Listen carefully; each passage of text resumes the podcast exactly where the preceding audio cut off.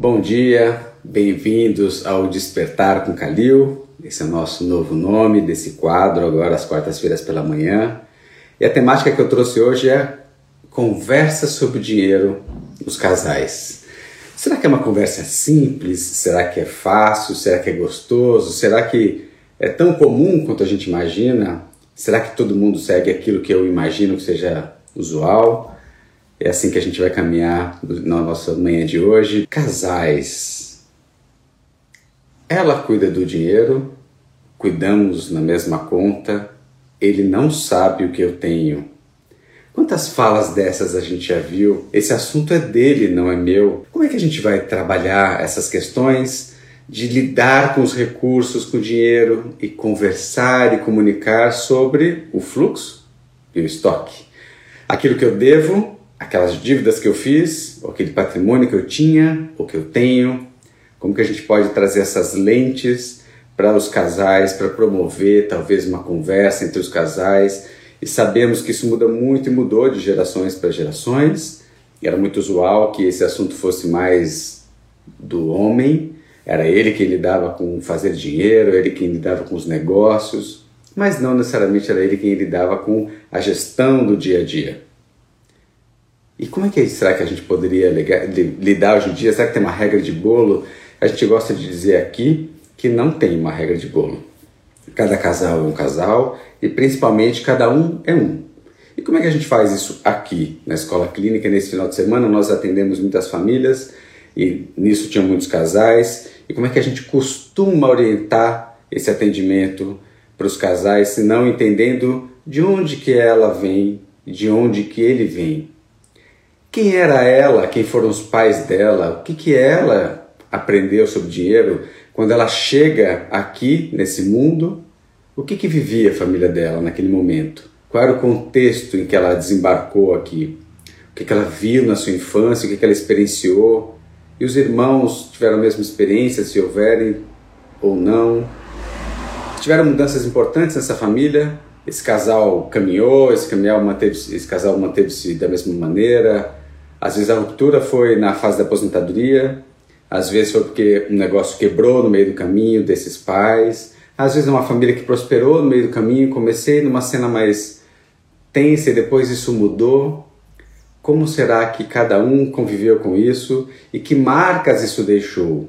O que, que era gastar, o que, que era se endividar, o que, que era poupar, o que, que era cada uma dessas questões, usufruir a vida o que era o trabalho, fonte de entrada de dinheiro, para cada um desses núcleos que ali um dia se juntaram.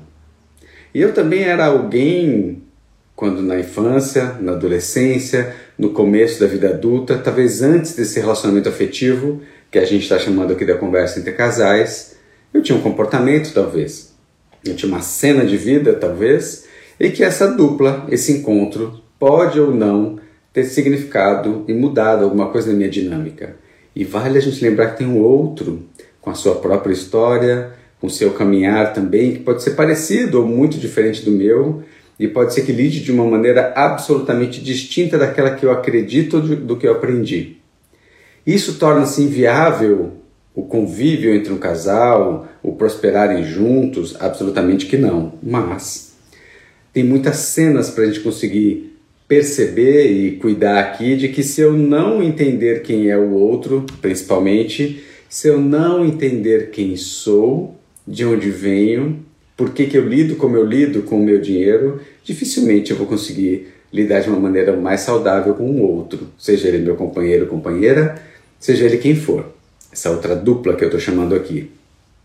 Então, o primeiro ponto, convite que a gente faz é visitar a minha própria história, a minha biografia, a minha história de vida para eu ir lembrando o que, que eu escutava sobre dinheiro na minha casa. É sujo, isso não é bacana. O que, que são as pessoas que prosperam para aquelas famílias que eu, de onde eu cheguei? Como é que são os membros que prosperaram dentro da família? E aqueles que quebraram, como é que são vistos? Aqueles que empreendem? Que profissão tem mais valor dentro da minha família? E que profissão eu escolhi para mim? Como é que eu gero dinheiro nesse mundo e o que, eu esperava do outro, que talvez eu compare com meu pai, talvez eu compare com a minha mãe, Com quem que eu comparo a minha dupla? Será que eu comparo? Será que o outro me compara? Tinha uma expectativa de mim? Será que ele esperava que eu cuidasse? Será que ele esperava que eu fosse o provedor? Será que o outro esperava o quê? Que ambos contribuíssem de maneira igual, como é mais usual nos tempos atuais? Ambos contribuem, ambos fazem coisas juntos, mas também mantêm a sua individualidade. E aqui eu queria trazer um, um traço de quanto que a gente pode tornar essa conversa mais sadia quando a gente tem planos em comum e também consegue preservar um tanto, cada um na sua medida, cada um na sua tônica, a individualidade. Por que a individualidade é importante num relacionamento? Porque somos um e éramos um antes, um, um antes desse encontro, éramos um indivíduo antes desse encontro, e se eu deixo de ter individualidade, de, por exemplo, eu poder fazer, seja uma despesa, seja um presente, e que o outro não necessariamente saiba de tudo, eu posso me sentir tolhido das minhas questões ou julgado o tempo todo, e nem sempre a gente precisa concordar com todas as questões. Poxa, mas então cada um cuida da sua própria conta? Pode ser. Funciona. Para muitos casos funciona. Ela cuida da dela, ele cuida dele, e isso vai caminhar bem? Para muitos casais funciona muito bem assim. Poxa, mas os dois colocam todo o dinheiro dentro da mesma conta. Funciona? Para muitos casais funciona muito bem assim.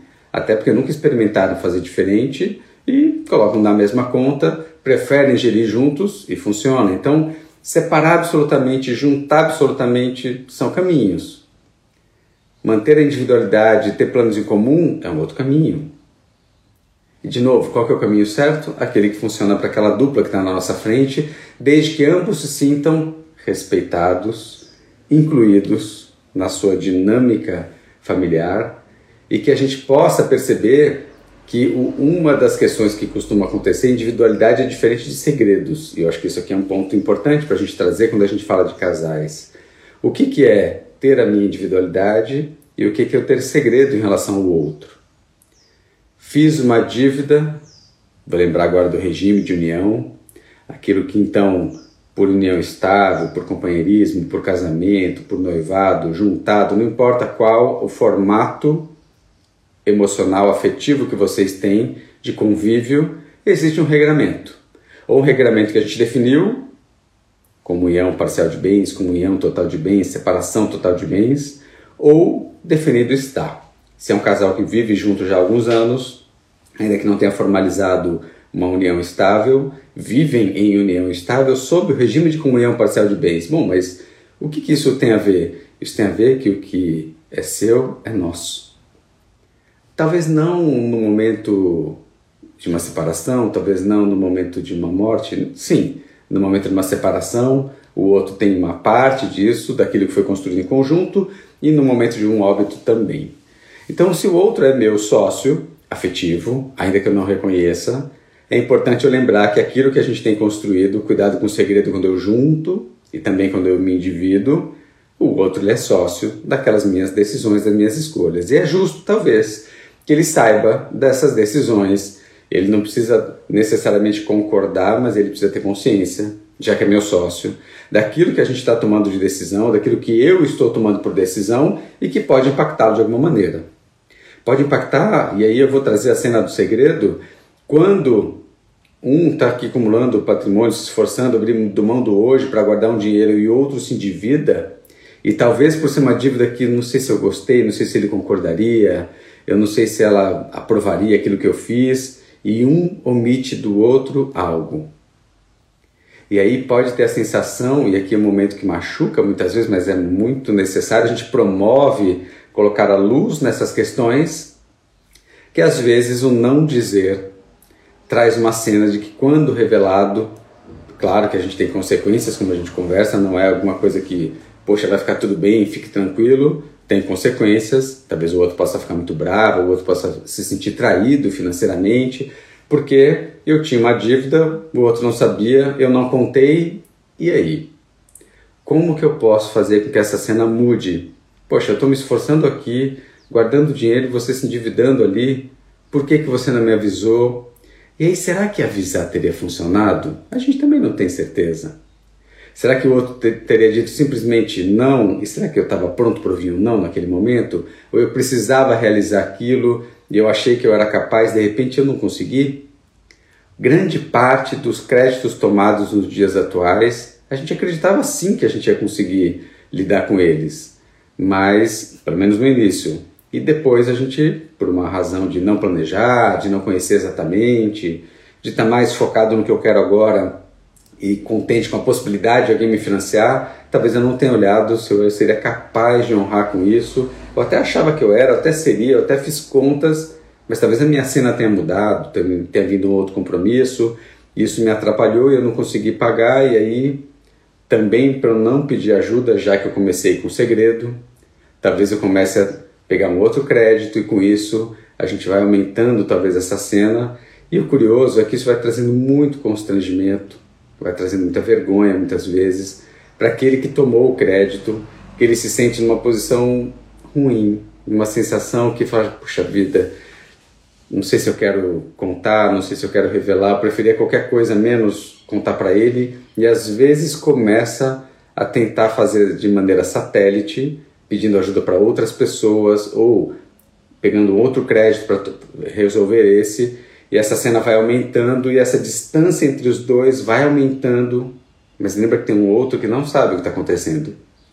E nisso, um grande trabalho que a gente promove aqui que a gente gosta de convidar as pessoas é que tenham coragem para olhar, primeiro elas próprias olharem para sua dívida, a razão de qual ela ter surgido, como é que ela está hoje, que situação, que risco, e aí desenhar quais ajudas a gente pode ter mas lembrando, entre as ajudas construídas, que nem sempre o outro vai ser ajuda, pode ser que o outro também esteja endividado, que o outro não tenha condições de arcar, que o outro não tenha reserva, isso é muito usual, aliás, é mais usual do que a gente imagina, e que daí o fato de eu revelar para o outro, às vezes eu vou ter um apoio, às vezes eu vou ter uma cena mais tensa, não necessariamente vai ser uma cena boa.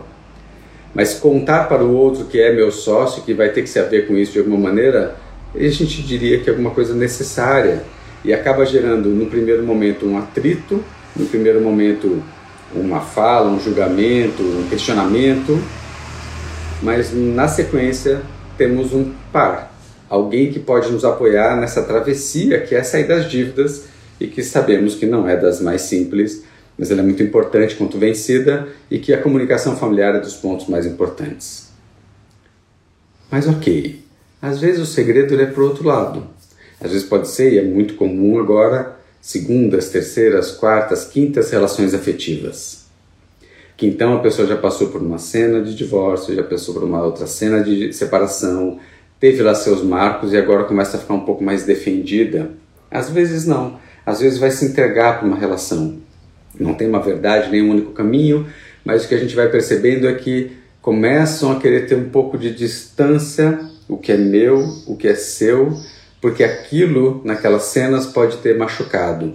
E a gente começa a ver cenas de quem constrói patrimônio, de quem tem algo e quer deixar isso mais protegido para os seus descendentes, por exemplo, e começa a ter essa defesa, essa proteção, esse cuidado em relação às futuras sociedades afetivas. Isso é ruim ou bom? Não necessariamente. Isso significa que eles não podem ter uma vida em conjunto? Claro que não. Pode colocar todo o dinheiro na conta corrente? Pode, mas talvez aquele estoque que tinha, ou aquilo que foi construído, ou uma parte das despesas que são com os filhos do primeiro, do segundo casamento, do terceiro casamento, eles sejam contas que eu talvez não queira discutir isso com meu novo par. E, está tudo certo, né? O importante é a gente pensar que está tudo certo desde que o outro compreenda as razões, um compreenda as razões do outro, respeite as razões um do, um do outro e que possam se apoiar naquilo que é importante naquele casal, naquela lida e que possam trazer esse caminho, né? Claro, quero sempre provocar vocês que estão acompanhando aqui ao vivo, se tiverem questões, ah, casos para compartilhar ou, ou, cenas que tragam, escrevam aqui para a gente poder ter essa troca também na temática que a gente está conversando um pouco hoje, que é a dos casais, de como é que um casal pode lidar com as suas finanças e conversar basicamente sobre as suas finanças, que é o que a gente gosta de trazer como é que a gente comunica, né? Essa questão de deixar essa comunicação fluida no casal e fluida não significa 100% livro aberto. Fluida significa conversar do que é relativo ao casal, aquela dupla e cada um com a sua dinâmica. Pode ser 100% livro aberto, pode ser parcialmente livro aberto, pode ser cada um com seu livro e cada um desses caminhos, desde que se respeitem. Tá valendo, faz sentido. Fábio fez uma provocação aqui. Ontem atendi um cliente que disse: Tudo bem eu não ter reserva? Em caso de emergência, minha esposa, minha família vai ajudar. Você posso comentar, claro, muito interessante. Então, olha que, que bom, né, Fabio? A pergunta que Fábio traz é o seguinte: eu posso eu não ter reserva, no caso que ele atendeu ontem, porque se eu precisar de alguma coisa, quem me apoia é minha companheira, né? Porque ela tem reserva. Pode ser uma dinâmica que funcione, desde que o outro saiba, né? O que não pode, né? Aquela sensação, poxa, eu posso contar com a segurança do outro? Claro, quantos casais não fazem isso? Quantos casais já não fizeram isso? O homem sendo o porto seguro da casa e com todas as suas benesses e riscos de ter um único gerador de receita da casa, um único porto seguro nessa casa, né? Mas o qual, eu, eu diria que sim, Fábio, eu acho que esse é o ponto. Eu posso não ter reserva e contar com a reserva do outro, eu queria só fazer uma, uma leitura, vou dar alguns passos para trás e também algumas projeções à frente para dizer o seguinte, Fábio. No momento de pensar numa emergência, numa necessidade, no curto prazo, tudo bem um contar com a reserva do outro? Pode funcionar.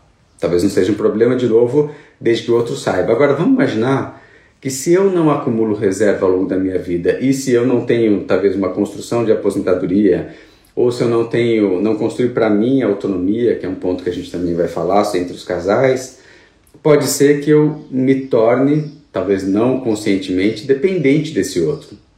E a dependência ela pode ser tóxica, ela pode ser tranquila, mas ela pode ser tóxica no sentido de que sem o outro eu não vivo, sem o outro eu não fico seguro e não tem nenhum problema o outro me deixar tranquilo, o outro me deixar seguro mas eu só ficar seguro por causa do outro, aí a gente começa a ter um risco.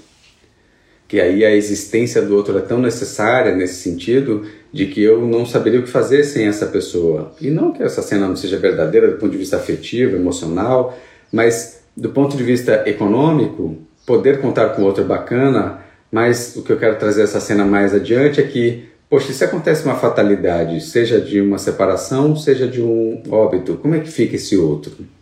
Se acontece amanhã dos dois precisarem se aposentar ou de ter um evento que aquele outro precisa dos recursos e você vê essa reserva diminuindo e você sem velocidade ou capacidade de fazer uma reserva também, como é que a sua segurança vai eh, apitar aqui no sentido de dizer, puxa vida, é agora. Você não podia usar o seu próprio dinheiro, poxa, mas eu não posso usar meu próprio dinheiro? E, e aí, como é que eu posso arbitrar em relação a um esforço que o outro fez para juntar um recurso para ele, ainda que ele tenha concordado que fique tranquilo, se precisar de alguma coisa, isso que é meu é nosso. Então, eu sempre gosto de colocar a questão da autonomia do sistema familiar, né? Quando todos são capazes de gerar recursos, todos podem, de alguma maneira, fazer as suas próprias reservas, e aqui reserva não é acumular infinitamente, mas que eu possa ter, sim, né, um, um balanço aqui, que os dois possam ter um pouco de, de cilindros extras aqui para eventualidades, a gente torna o sistema mais sadio. Porque a gente pode ter interdependência econômica, emocional, física, social, mas eu não necessariamente tenho a pressão de que todo mundo está dependendo de mim e ao mesmo tempo eu não tenho a expectativa de que algum outro cuide de mim absolutamente. Então, o que eu diria, Fábio, é que eu não vejo problema no curto prazo, mas eu vejo muitos riscos no médio e longo prazo, seja para os eventos possíveis da vida, as intempéries que a gente tem, ou também para quando eu chegar na minha fase da longevidade, onde é, não ter planejado, programado esse período pode trazer sim aí uma cena de ou sobrecarga ou de limitação para os dois, porque só um cuidou, talvez o outro não tenha cuidado. Não estou chamando quem não faz a reserva de descuidado, mas no, no, curto prazo pode ser ok, mas talvez no longo prazo, se eu não planejar minha complementação de aposentadoria, aí eu posso ter essa cena de novo. E eu queria trazer alguns recortes aqui de casos nessa fase para ilustrar, que sejam casos separados, casos de pessoas que, enfim, tiveram cenas mais drásticas que às vezes eles não se separam, apesar de já não viverem juntos, porque um depende do outro. e a gente acaba vendo relações que são muito tóxicas, ruins, difíceis, que o divórcio não acontece, ou a separação de fato não acontece jurídica e não permitem que o novo aconteça, como a gente falava no encontro passado, porque eu dependo daquilo. E se eu rompo, eu perco a pensão, eu perco o direito, eu perco o acesso. E olha, às vezes tem gente que fica por causa do plano de saúde, eu não me separo, né? Então, o que eu quero dizer com isso é que eh, essa dependência, quando ela é muito absoluta, ela pode ser uma limitação e um tolera a liberdade de cada um, né? E aqui é dos, de ambos. Imagina como é que um apresentaria, olha, é, o, o, meu companheiro, ele, o meu ex-companheiro continua aqui no meu plano de saúde, mas você é bem-vindo. E eu falando no plano de saúde, olha, isso aqui é da minha ex-mulher, esse também queria incluir minha atual mulher no plano de saúde. Então são cenas que a gente tem que cuidar, que elas acabam, podem ou não não necessariamente, mas elas podem gerar cenas talvez mais complicadas no porvir, né? Mas no momento zero, eu acho que tudo ok, podem ter esses combinados muitas vezes e isso não ser um, um problema, Fábio. Então, é, mas eu acho que é uma bela questão que ele trouxe. Fiquei curioso para saber como é que você encaminhou, encaminhará ali. De novo, não tem uma verdade única, não tem um único caminho, né? Precisa sempre é importante ouvir o outro, porque às vezes o outro pode achar nenhum problema e o outro pode achar um enorme problema né, para isso. Então, acho que sempre que a gente fala de casais, é importante a gente ouvir ambos. E como eu dizia que eu acho saudável para o sistema familiar que todos possam colocar seus talentos para o mundo e fazer recursos e gerar, né, ter um trabalho e ter uma certa autonomia, que eu acho que isso é importante. É, e de novo, importante para que cada indivíduo se sinta bem e logo possa escolher estar naquele sistema eu também gosto sempre de provocar que quando tem uma dupla, e a gente ainda tem muitas duplas com diferenças importantes de receita e vai continuar tendo, porque cada um coloca seus talentos para o mundo de um jeito, mercados diferentes, áreas diferentes, né? E eu sempre convido a pensar em como é que dá para viver o estilo de vida daquele que ganha menos. Talvez alguém já tenha escutado outros vídeos eu falando sobre isso, mas é uma tônica que é sempre um convite importante porque não é difícil ter um upgrade, não é difícil eu morar melhor, eu me locomover melhor. Agora, como é que é eu ter um downgrade? Como é que é eu mudar para um bairro mais simples? Como é que é eu morar mais simples, eu me locomover mais simples? Como é que eu me sinto? E a pergunta é onde eu fico mais refém e onde eu fico mais livre. Eu me sinto mais livre quando eu preciso de menos, ou eu me sinto mais livre tendo que morar daquele jeito, seja por vaidade, status, conforto, segurança, não importa o nome que a gente trouxer, o que representa para cada um ter essa cena. Mas olha que interessante que quando eu, eu consigo e sou capaz de abrir mão, eu sou capaz de viver com menos, mesmo produzindo a mesma, vendendo as mesmas horas, trabalhando, tendo o mesmo cargo, a mesma função, ou seja, a renda de um não mudou, mas ele vivia no padrão e ele conseguiu mudar o padrão, sem precisar. Que eu achei esse um ponto, um convite que a gente costuma fazer aos casais, que sem precisar, sem um dos dois ter sido demitido, sem ter uma cena drástica, que eles pudessem dar alguns passos de simplificar a sua vida, seu estilo de vida. Simplificar o estilo de vida é uma coisa que a gente fala há muitos anos aqui, de que o quanto que isso é um dos caminhos que cortar despesas é muito diferente de eu escolher simplificar o modo, a forma como eu vivo, eu viver de uma maneira mais simples vai me trazer mais liberdade, mais outras possibilidades se abrem. Porque eu deixo de ter custos fixos, talvez que eu não usufrua, e passo a ter outros gastos variáveis que eu posso escolher e mudar, e aí eu tenho mais liberdade de ação de muitas coisas.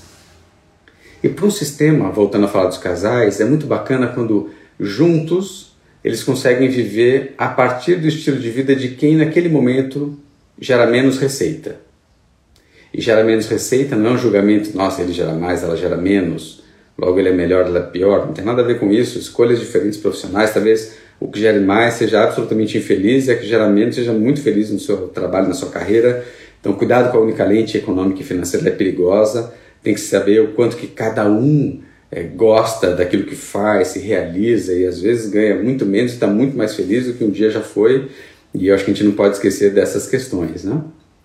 Mas quando são capazes de viver com, com a cena de quem no momento põe menos dinheiro dentro de casa, ajuda com que, não importa qual a cena, os dois são capazes.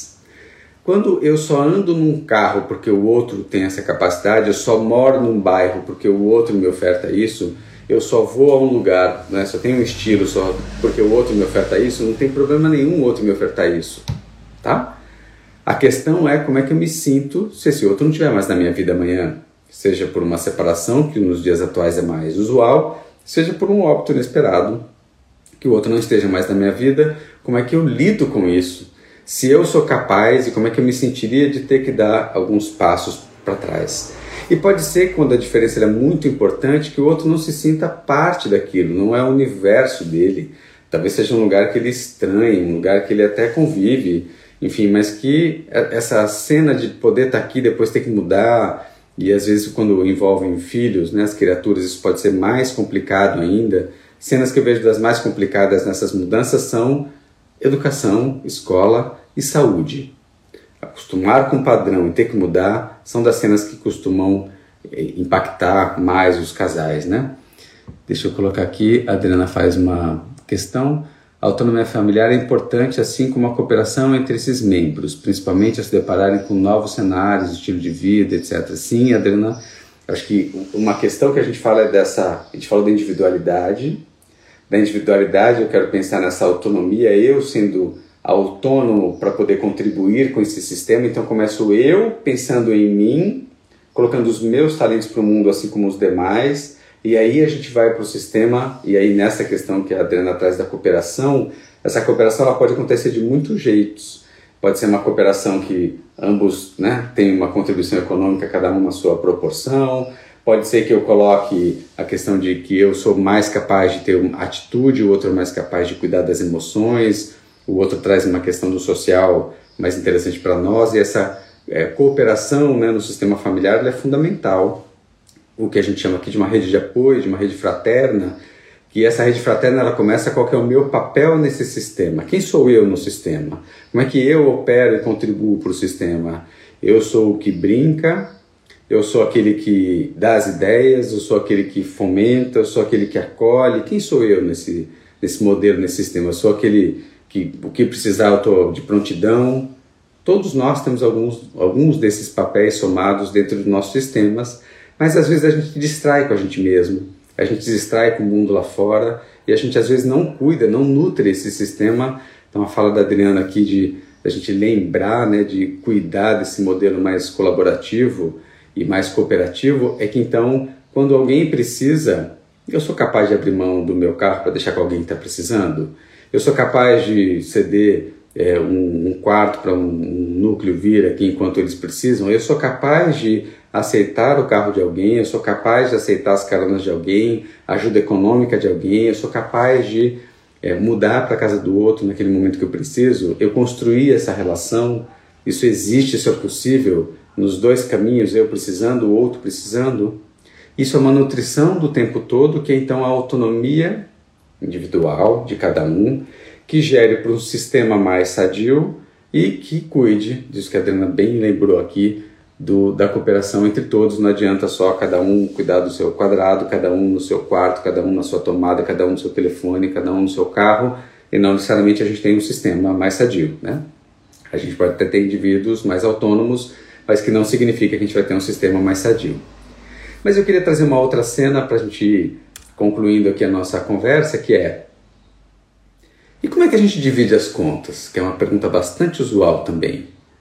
Quem paga o quê? A gente põe proporcional à renda? Ou soma as despesas, divide por dois, não importa quem que está, quem é que, que paga o quanto, enfim, divide igual? De novo, não tem uma regra. Tem famílias que preferem somar tudo que é comum, condomínios, mercado e etc., despesas às vezes com os filhos, divide por dois e cada um deposita uma parte e aquela é a conta comum. A mesma coisa vale para as viagens é, de família, etc. e tal, cada um contribui com uma parte e assim funciona. Para outros, as despesas fixas são de um e as despesas variáveis, como férias, viagens, etc., e tal, são do outro. Isso pode acontecer por muitas razões, seja porque um tem uma despesa variável, ah, desculpa, uma receita variável, ou por comissionamento, ou tem uma bonificação, uma PLR ao longo do ano, então pega essa receita variável e acaba fazendo outras despesas nesse sentido. Tem famílias que preferem, por uma questão cultural, que ele assuma as despesas sociais e ela assuma as despesas invisíveis, aquelas que não aparecem. Pagar o condomínio, não aparece. Pagar a conta do restaurante junto com o grupo, a conta do bar, a conta social, aquela conta aparece. E ele às vezes se sente melhor quando ele pode pagar. A gente tem uma mudança agora também das mulheres começando a ter mais receita do que os homens. Digo começando, isso já tem algum tempo, mas é mais comum agora as mulheres fazerem mais renda e alguns homens ainda se sentem constrangidos com ela pagando as contas, principalmente as sociais. E às vezes pode ter um acordo nesse casal de como é que se divide isso, né? Na matemática, a gente poderia dizer que dividir as contas proporcionalmente à renda seria algo mais equilibrado, equilibrado no sentido de que, bom, cada um está entrando com a proporção do, do que pode naquele momento. Pois bem, mas qual foi a história que essas, de cada um desses membros teve antes? Qual a história e o marco que eles tiveram nas experiências pregressas, seja da história da família dos seus próprios pais, seja dos seus irmãos, se houverem, seja das deles próprios se tiveram relações antes. Como é que eles enxergam isso? Será que é tudo bem dividir, proporcional, igual? E às vezes, a única cena que eu recomendo muito cuidado ainda, dentro disso que eu disse, é que mesmo que ambos gerem receita, um chegue e diga uma fala que eu acho que é do passado, eu acho que ela é perigosa. Ela não é um proibida, mas eu acho que ela é perigosa. Deixe que eu pago tudo. Deixe que eu assumo tudo. A fala pode até ser generosa no momento, ela pode mostrar sua capacidade de fazer no momento, seja ela ou ele, não importa. Mas ela tem, traz uma tônica primeiro que é de eu excluir o outro ou de eu dizer que, sem ter essa intenção, de que o que vem do outro é pouco, ou que não é capaz. E aí, sem ter essa intenção, ou eu tirei o outro dessa cena, e que talvez eu possa cobrar depois, porque se eu assumo eu tenho uma expectativa, e a gente soma expectativas às vezes também sem perceber. O outro pode se sentir e falar, bom, então agora eu posso fazer o que com o que é meu e pode sentir um tabu de usar o seu próprio recurso porque não tem mais função, não tem utilidade meu dinheiro dentro do nosso sistema. Então, sempre um cuidado, uma delicadeza de que possam conversar. E a gente falava nesse encontro, nesse final de semana, como é que a gente pode promover conversas pré-união, antes de que essa união aconteça, inclusive de dizer como é que eles vão estruturar a sua vida, suas primeiras aquisições, moradia, como é que eles vão juntar né, essas, essas questões, como é que eles vão conversar sobre o assunto, que nem sempre é fácil. E a gente já viu várias iniciativas de pessoas é, lidando com casais, tem muitos ex-alunos focados aqui em casais, é, que, que, lidam com isso, que gostam dessa temática, né? E que ajudam os casais, seja na pré-núpcias ali, seja durante a gestão, seja no momento de crise, não importa qual desses momentos, todos eles precisam de diálogo, é, só são momentos de fase da vida diferente, como é que a gente ajuda a promover essa comunicação, a promover essa conversa para que isso flua melhor agora e depois. E o Caco coloca agora, é importante ter flexibilidade para rever esses combinados conforme a cena muda ao longo da vida. Perfeito, Caco. Então, ok, combinamos que seria proporcional, mas isso está me incomodando. Combinamos que ela ia pagar tudo e eu ia guardar dinheiro. Tá bom, mas de repente a cena mudou. E pode ser que a cena da vida mude, Caco, e pode ser que a cena interna de um dos dois mude. Olha, tava legal isso para mim, agora não tá mais. Eu queria mudar, eu queria recombinar. E não tem nenhum problema recombinar. Cuidado só para não impor a minha nova vontade, que é diferente, né? Eu não quero mais isso, a partir de amanhã não é mais assim. E é diferente eu falar assim, olha, isso aqui está me incomodando, que é um pouco da comunicação não violenta que a gente usa aqui muitas vezes, né? Então, olha, eu, já não está mais confortável essa situação para mim, eu queria pensar como é que você poderia começar a contribuir, é, não estou me sentindo confortável aqui nesse papel, eu queria que a gente recombinasse o jogo, e pode ser que a gente recombine o jogo e não comece amanhã, comece no ano que vem, e tudo bem, né? E aí eu já deixo a reflexão a partir da pergunta do Caco, não importa em que cena você viva hoje, mas talvez você precise comunicar com alguém, não importa de que instância, pode ser um pai, uma mãe, um filho, um companheiro, companheira.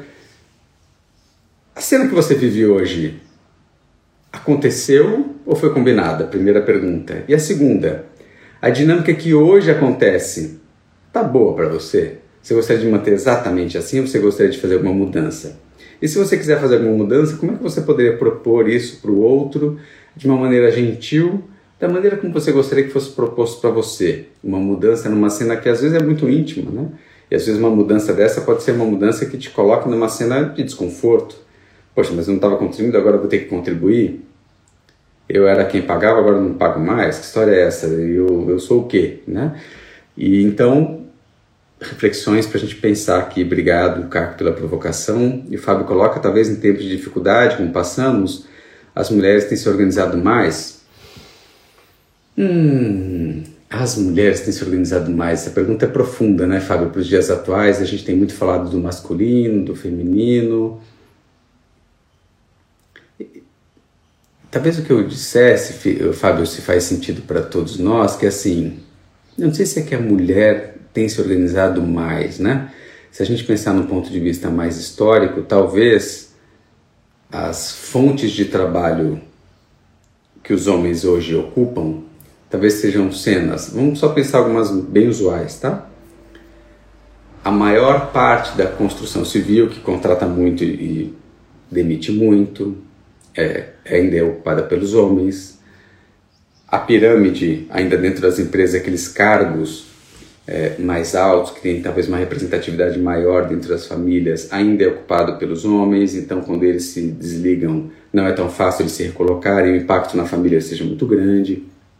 Estou querendo dizer isso, que talvez, tal qual as classes C, D e E aqui no Brasil, a capacidade de recolocação de uma mulher ainda seja maior, ainda seja maior. Não estou dizendo que ela ganhe os mesmos salários, a gente tem todas as nossas distorções, a gente conhece, mas talvez ela consiga se recolocar mais fácil, porque tem um outro ponto que eu diria que é da vaidade do orgulho, dela buscar um trabalho que às vezes a vaidade masculina limite um pouco isso, né? Nem todos, claro, estou generalizando aqui para os homens, mas limite a procura de um outro trabalho, né? A ressignificação, eu sempre fiz uma coisa, agora minha, minha carreira não existe mais, eu preciso fazer outra coisa. Talvez os homens ainda tenham uma dificuldade de se reinventar e se recolocar de uma outra maneira. É, então a gente pode talvez trazer muitas cenas dessas de que muitas atividades que o homem ocupou não existem, seja pela tecnologia, seja pelos os avanços de inovação e o rei significar alguém que estava 30, 40 anos fazendo uma mesma coisa, que talvez seja o provedor típico né, da casa, pela geração que ele era, talvez seja muito difícil ele se recolocar e, e talvez a gente esteja falando de uma mulher que consiga é, buscar um trabalho, né? ela pode talvez ter um pouco mais desse traço da humildade, da necessidade de ali colocar. Então, talvez esses tempos de dificuldades Óbvio que a gente também percebe que aí eu vou trazer a figura do feminino. O feminino, talvez hoje ainda muito encarnado na mulher, no exemplo que o Fábio trouxe, ela seja mais capaz de vamos ajustar, vamos dar um jeito. Porque sempre deram um jeito, né? historicamente também. Era o que tinha para hoje, é o que tem para hoje, vamos lidar com o que tem para hoje. Então, essa lida do que da realidade do momento, a mulher sempre lidou. Ao mesmo tempo, o homem tinha sempre essa expectativa de prosperar, de melhorar, de crescer, de trazer mais, de melhorar as condições da sua família e tal. E quando ele não consegue operar nisso, talvez ele saia do sistema, saia do sistema no sentido de ficar um pouco perdido, né? E talvez as mulheres se percam menos nisso, não sei se é exatamente essa lente que você está trazendo, estou tentando ler de uma maneira um pouco mais abrangente a sua colocação, de que eu acho que ela é, é mais capaz de viver com menos e lidar com o que é a realidade do momento. E eu acho que o, os homens ainda têm um pouco mais de dificuldade de lidar com essa frustração, com a impotência, com a incapacidade, com perder esse papel do provedor, do contribuidor, da pessoa que estava empregada, que gerava dinheiro na casa. E as mulheres lidam com isso, eu não acho que elas lidam melhor, tá? Eu acho que lidam com uma dor gigantesca. Acho que elas acolhem as emoções do planeta, do sistema familiar delas eu não acho que é mais fácil para as mulheres. Eu acho que elas têm mais estômago, mais capacidade, né, de modo geral, tudo de novo generalizando, de, com todas as suas consequências, preços, implosões, etc e tal, de acolher essas dores todas que ela enxerga. Talvez ela tenha um olhar de que se ela não opera, o sistema vai romper, ele vai sucumbir, alguém vai pirar, alguém vai sair da casinha. E talvez ela acolha mais do que ela seria capaz. E a gente sabe quantas consequências isso tem nas mulheres, as mulheres todas que a gente atende, quando a família está passando por uma crise, o quanto que elas absorvem coisas para elas próprias e tem consequências físicas, emocionais, N, né? Mas de fato elas têm uma capacidade de fazer algo que a gente não vê tipicamente nos homens, né? Não sei se as cenas que eu trouxe contribuem, enfim, uma leitura tentando trazer alguns relatos aqui. Eu quero dizer com isso, eu não sei se essa assim, se, se fala assim, as mulheres têm se organizado mais, eu acho que elas sempre organizaram essas, essa cena, essa é a imagem que eu tenho dos casos que a gente atende, que a gente percebe, elas sempre organizaram, né? Sempre foi do lugar delas fazer essa organização do que está ali, né? Olhar, perceber esse sistema e cuidar desse sistema. Então, quando acontece uma dificuldade, ela percebe a dificuldade acontecendo e às vezes o típico masculino nega, né? Nega por uma dificuldade mesmo de olhar que está difícil, que minha carreira acabou, que eu preciso me reinventar, que vão me mandar embora. Então a gente enxerga muitas cenas de lucidez das mulheres dizendo: ele está cansado, ele não gosta mais, ele está com depressão, eu acho que ele devia parar. Então elas têm essa lucidez, Fábio, que eu acho que ela é mais do que a organização que eu queria trazer, de dizer, olha, eu estou enxergando que não está bacana. E é raro você ver um homem concordando na primeira vez, e no caminhar dos atendimentos a gente percebe eles depois, ela tinha razão, eu preciso parar, mas assim, aquilo que ela enxerga e ela já vê como pronto, muitas vezes para os homens, para nós homens, não é simples atuar, não é simples operar nessa cena que às vezes é tão clara para elas, né? Mas é uma bela questão aqui, Fábio, obrigado. O deixa que eu pago faz parte de uma cultura. Necessário muito diálogo e paciência para ajustarmos a gentileza e o respeito com o outro. Interessante, Adriana. É verdade, né? Porque às vezes é, é simplesmente um gesto usual que alguém assistiu e, e, que fazia parte do seu sistema, fala deixa que eu pago, né? Que nos dias atuais pode chegar como uma agressão sem ter essa intenção, né? Tem cenas ainda de agressão nesse sentido, de controle, de querer impor um, um jeito, claro que tem, mas nem sempre, né? Eu, aí eu gosto de convidar o masculino e o feminino em nós, né? E de eu conseguir separar um pouco isso que a Adriana coloca aqui, eh, da paciência, do diálogo, né? Dessa gentileza, para a gente ir acolhendo essas cenas que nem sempre a intenção do outro é essa, né? E a gente vê essa, essa questão do uso e do abuso do poder do dinheiro acontecendo muito com o feminino, quando ela começa também, é, esse feminino começa agora a, a ter a condição, a capacidade de gerar e de ser mais contribuidora, isso também acontece, né? A Chile coloca aqui, bom dia, ótimas colocações, muito pertinentes, obrigado. Bom, gente, então é isso, era um primeiro convite, claro que conversa sobre casais tem um, dois, três, vários né, episódios que a gente vai poder falar aqui. Mas agradeço a companhia de vocês todos. Deixa as reflexões, se essa relação para você está sadia. Lembrar de onde que você vem, como é que os seus genitores lidaram com isso, individualmente ou em dupla, se eles conviveram em dupla e você pôde assistir isso. E como é que você já viveu, como é que você vivia antes, como é que você vive hoje, se isso continua fazendo sentido para você, ou se talvez você queira mudar essa cena e se você quiser mudar essa cena, como é que você pode promover esse diálogo com gentileza, com respeito para você e para o outro, para que a cena fique melhor para ambos. E a gente sabe que é assim, quando a gente esses adultos operam melhor, naturalmente a gente está levando bons modelos para aqueles que vêm, né, para os nossos descendentes, para aqueles que assistem ao redor. A gente gera transformações com os nossos exemplos, com nossos diálogos, com as nossas franquezas, com essas conversas de um casal para outro e que assim a gente possa fazer. Até a próxima quarta-feira, no Despertar com Calil. Obrigado mais uma vez.